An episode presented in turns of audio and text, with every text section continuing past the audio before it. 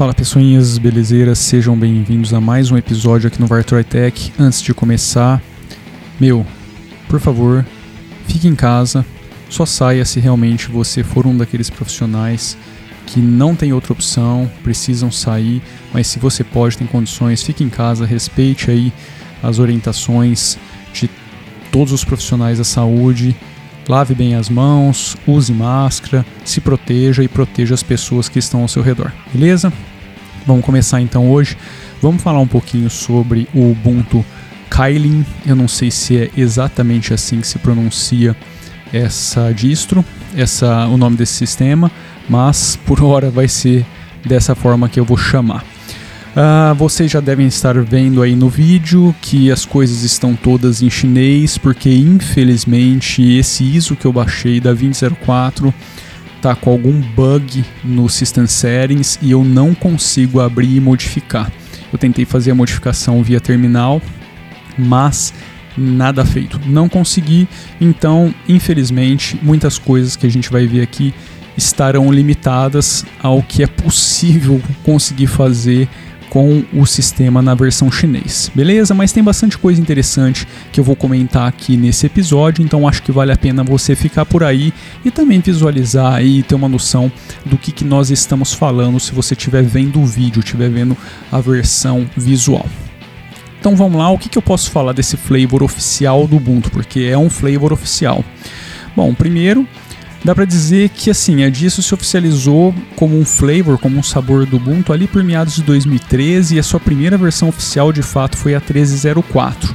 E a ideia aqui foi sempre entregar um desktop meio que um Windows-like, ou seja, é, preservar ali a experiência de uso do Windows para que fosse fácil migrar do sisteminha da Microsoft para o sisteminha da Microsoft é foda, né? Do sistema da Microsoft para o Ubuntu Kylin, tá? Então assim, as similaridades são muito perceptíveis, inclusive, inclusive em versões anteriores dava para dizer que existia até uma tentativa de cópia do visual para tornar a experiência o menos traumática possível, se é assim que a gente pode colocar.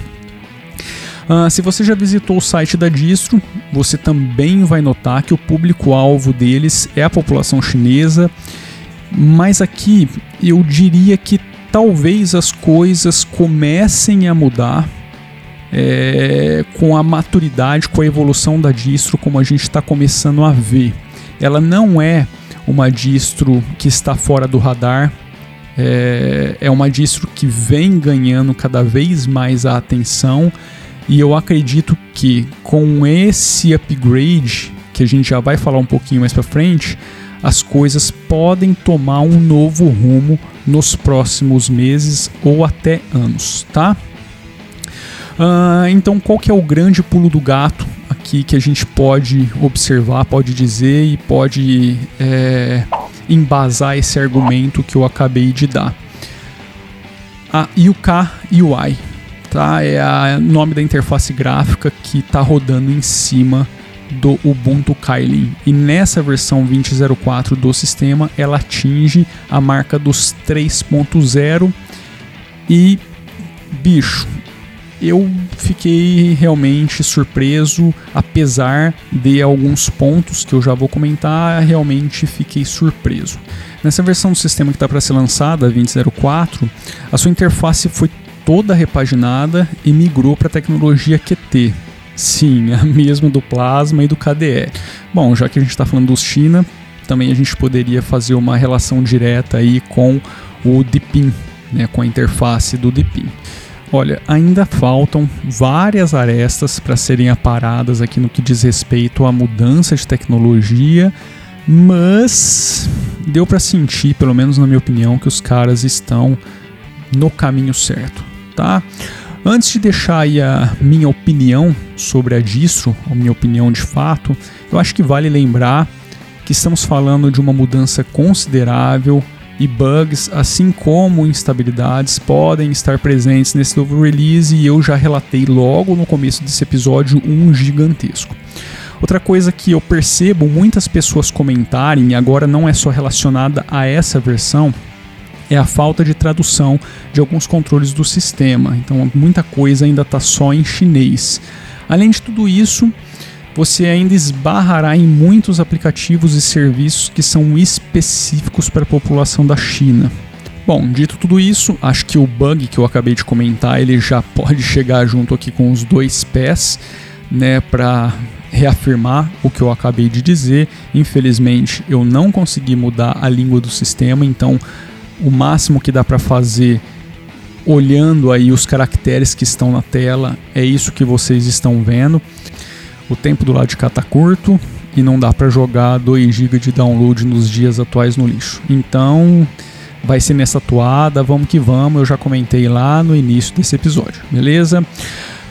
Bom, eu acho que a distro está indo para o caminho certo, mas eles ainda têm muito trabalho pela frente. As tecnologias utilizadas nos componentes essenciais do sistema ainda estão muito misturadas, a gente tem muita coisa de QT e GTK misturado nisso daqui. Eu não vejo problema nessa mistura, mas eu acredito que em componentes essenciais do sistema, isso sim pode ser um problema porque vira uma maçaroca de biblioteca para tudo quanto é lado, inclusive o tamanho do sistema, a quantidade de pacote que você tem para atualizar e manter acaba sendo muito maior. Então a gente deve ver esses componentes sendo repaginado aí nos próximos meses ou até anos, tá? Eu não sei exatamente quanto que os caras vão demorar, até porque eu não acompanho o ciclo de desenvolvimento dessa distro, eu não sei o quão rápido ou devagar eles são.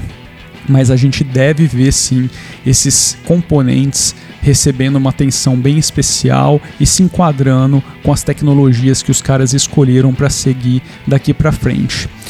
Olha, eu diria que a distro tem um futuro muito promissor, mas ela só estará pronta para o uso global daqui a um ano. E eu digo uso global porque eu acredito que com, com essa linha que os caras escolheram seguir, ela deve ganhar atenção e de muita gente fora do mercado chinês, como a gente já tem visto aqui nos comentários do canal, muitos brasileiros que estão gostando demais do trabalho que esses caras estão fazendo.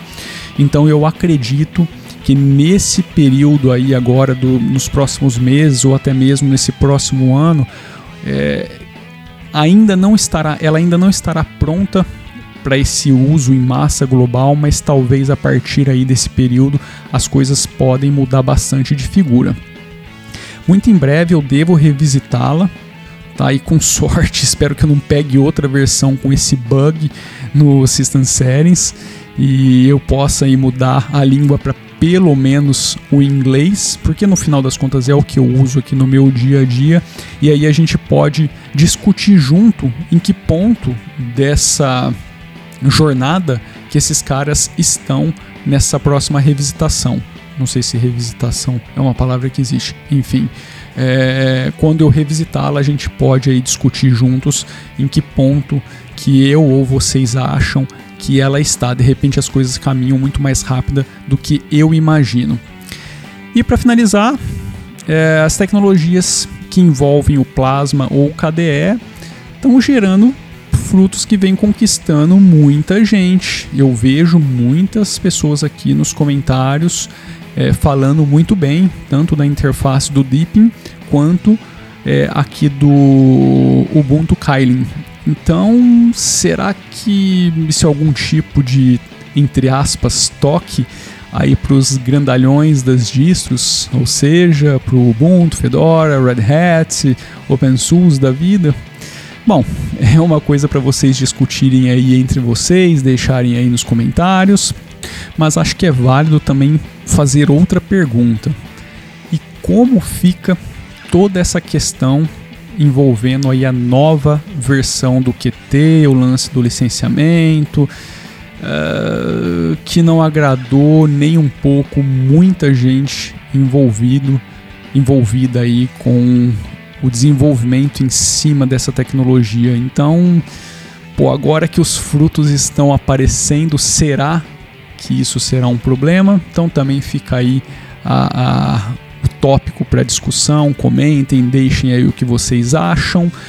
vai lá no canal do Vartroy Music também, dá uma força, pô, se inscreve lá, compartilha nossos vídeos. Se tiver uma graninha sobrando, eu sei que agora tá bem complicado, mas se tiver aí uns trocos sobrando, adquire aí o nosso som.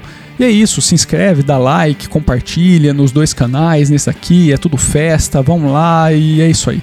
Beleza? Nos vemos no próximo episódio então. Um grande abraço, fui.